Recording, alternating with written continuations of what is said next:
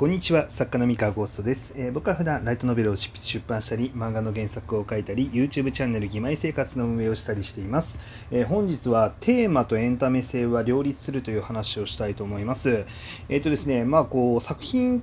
に対してこうなんかテーマが大事とかエンタメ性が大事っていうのが結構二律背反するこう概念だっていうふうに思われてる人もちょいちょいいらっしゃるなって最近ちょっと思ってまして、えー、なんかこう、テーマ、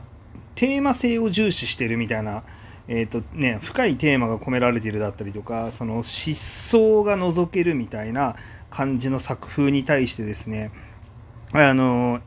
それはエンタメとして面白くないよねとか説教臭いよねみたいなことを言う人っていうのもいるんですよ。でいるんですけれどもだからといってじゃあ我々作家が、えー、っとその社会をどう見てるのかだったりその思想の部分だったりとかテーマっていうものをまあ、込めないのが正解だよねってしちゃうのっていうのはちょっともったいないなって個人的には思ってるんですね。であの本当にめちゃめちゃ優れた作品というかあのめ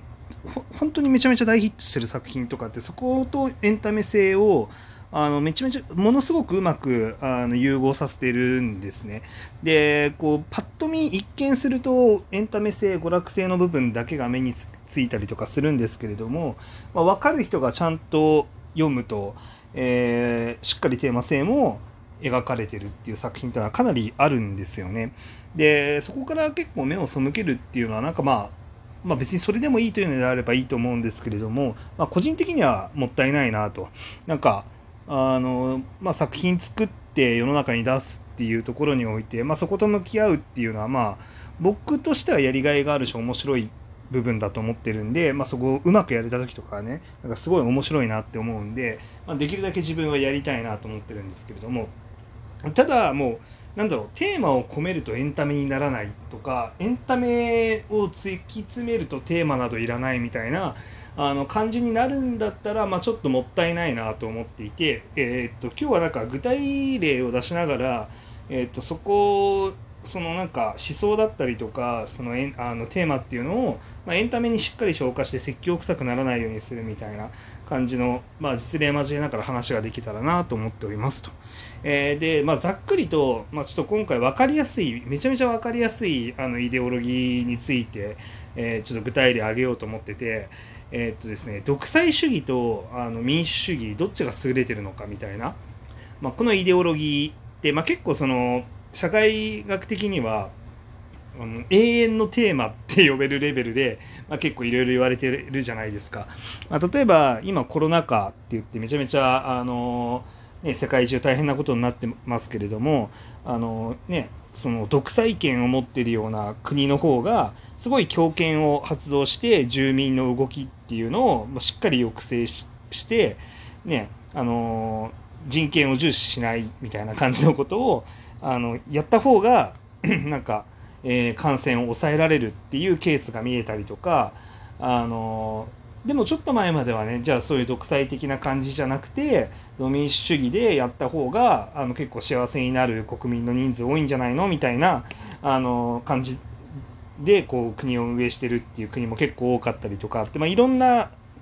まあ、その時代を変えてもずっと受けなんかね語り継がれ続けるテーマだと思うんですけれども。でこれは多分答えはそう簡単には出ない問題で結局その独裁政治には独裁政治のいいところとあの民主政治には民主政治のいいいいところっていうのがあるので、まあ、これなかなかあのせめぎ合いをずっと続けていくことになるんだろうなと思ってるんですが、えっと、じゃあまあこれを作品に何かしら込めようみたいな感じになった時にですねこう説教臭くならないでも込める方法っていうのは全然あって、えー、まあ一番簡単なやり方としてはそのファンタジー戦記ものファンタジー戦記ものまあ戦記ものじゃなくてもいいかなファンタジーでやった時にですねあのものすごく分かりやすいのがもう独裁国家と民主国家で戦争をするっていう作品だったらもう完全に分かるんですよね。あのあ分かるというかそのテーマがこもってるけどあのエンタメになるわけですよ。あのその戦記物とかだったりとかするとね。でしっかりそのエンタメを書く中でですねあのこうじゃあどちらが勝ったからあの正しいのはあのなんか独裁政治なのであるとか民主政治なのであるみたいな、まあ、それをなんか口で言ったりとかなんかナレーションで言っちゃうとすごい味気ないというかめちゃめちゃ説教臭くなるんですけどこれをねもう本当にナチュラルになんかそんな説明とか一切せず、えっと、独裁的な国家だったらこういうふうに戦略を立ててこういう動きをするよねっていうのをしっかり作中の出来事としてちゃんと落とし込んで普通に描きますと。で民主国家だったらこういう風な流れになりますよねっていうのをしっかりと描く。まあ、例えばあのじゃあ民主国家だったらじゃあその戦争が始まるが、えー、それに際してあの兵隊っていうのはその人員補強しなきゃいけないけれども、えー、ねこう強制的に徴兵するわけにはいかないので、えー、こう、うん、なんかこう希望者を募らなきゃいけないとか。で希望者をね募ってもなかなかやっぱり戦地には行きたくないっていう人が多いのでじゃあそのお金を積むその報酬がめちゃめちゃたくさん払えますとか、えー、こう戦地でもし万が一亡くなってしまった時にはこう家族に大きな報奨が出ますみたいな感じでじゃあ何か条件をこう釣り上げなきゃいけないのかとかまあ分かんないそのすごい適当に僕は今話してますけれども何かしら多分民主国家ならではの徴兵の仕方みたいなのが多分出てくると思いますしでこうじゃあその独裁国家はどうなってどうなってるかっていうとじゃあその強烈なリーダーシップであのねすぐに兵を兵というかまあ軍をそかあの組んであの迅速に軍事行動をやるかもしれないし、うん、で軍事それで迅速に軍事行動やるかと思ったら意外とあのそういうなんだろうなその司令官の,、まあその独裁者のあの戦略は良かったけれども意外な見落としみたいなのがあるのかもしれないしあのみたいな、まあ、なんか何かしらこうあると思うんですよね。圧倒的な強い子っていうあのなんか組織と組織というか、まあ、国とあのそうじゃない民主的な、えー、国っていうのをもうそれをなんかちゃんとなんていうの描くだけ。それの戦争をちゃんと描くだけでで描いて描いてでその行き着く先っていうのをなんか具体的に描写することによって、まあ、作者個人の、ま思想だったりとか考えですよね。あのそれに基づいて、ま、物語の結果が導き出されればあのでそれをわざわざあの口で言わなければいいんですよね。ナチュラルにそういうふうに描いておく、うん、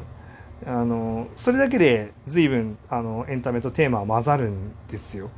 うん、本当ただそれだけの話なんですよね。でまあ例えばですねえー、結構思いつく、まあ、パッと思いつく範囲だけで言ってもですねじゃああの独裁国家の場合はもうめっちゃめちゃ意思決定も早いしあのものすごく強いんだけれどもですねじゃあ万が一そのじゃあ民主国家側が差し向けた暗殺者がですね、えー、と一時的に王様を独裁者をあの暗殺することに成功しましたと。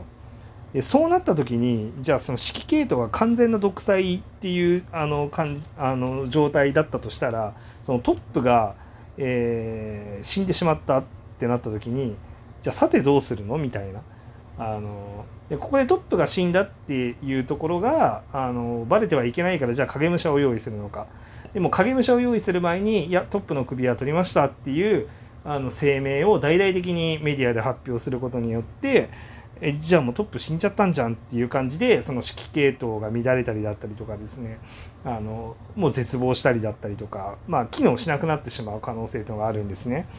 でじゃあまあ次のあの人が出てきて収めればいいじゃないってなるかもしれないんですけれども、まあ、なかなか難しいんですよね。やっぱ権力が集中してたのでじゃあそのナンバー2って呼ばれる人のもとにみんな集うのかって言ったらある程度そのナンバー2以下の、まあ、ナンバー10ぐらいまではですねあの全然あの次期トップになりかねないなれるだけの実力を持ってる均等な実力の人が何人かいるはずなんででそうなってくると圧倒的な独裁者というほどのパワーバランスではなくなってしまうわけでまあそれがねあの、まあ、例えばまあそれが弱点だったりするわけですよ。民主国家だとですねじゃあ国家元首といいますかそのあのトップが仮に暗殺されたとしてもですね民主国家ってすぐに次のリーダー選ぶだけなんですよね。そうでそれはもう手続きとして次のリーダーを選べ選べばいいだけ、えー、そのリーダーを失った時の混乱の長さっていうのはおそらく独裁国家の方が長いですよね。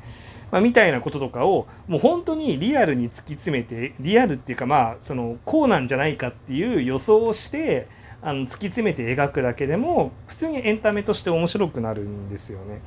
でまあそれそれをなんかなんだろうなテーマあの、まあ、だから独裁国家が優れてるだから民主国家が優れてるみたいなあのことをわざわざ言わなければ、まあ、全然エンタメになると思います。でまあ世の中のその戦記物だったりとかそのファンタジーものあの割と硬派な作品っていうのはあの作者さんのそれなりのその国家の在り方に対しての思想っていうのが、まあ、しっかり入っていてだけどあのみんな読者はその楽しく読んでられるんですよね。あのその思想がどうこうとかテーマがどうこうってあのすごい里い読者さんはあのそこに気づいてしっかり深く論ずるんですけれどもそうじゃなくても、まあ、エンタメとしてそもそも魅力的なんですよね。面白いんですよ。でで結果的にそれは作者の普段の思想だったりとか、えー、作者が込めるテーマっていうものがこうなんでしょうね、まあ、世界観だったりとか戦争の結果だったりとかに、まあ、反映さ自然と反映されるっていう。感じですね、まあ、こんな形でそのテーマとエンタメってあの同居できるので、まあ、皆様諦めずにですねあの創作の醍醐味を味わってみてもらえればなと思っております。はい本日のお話は以上です。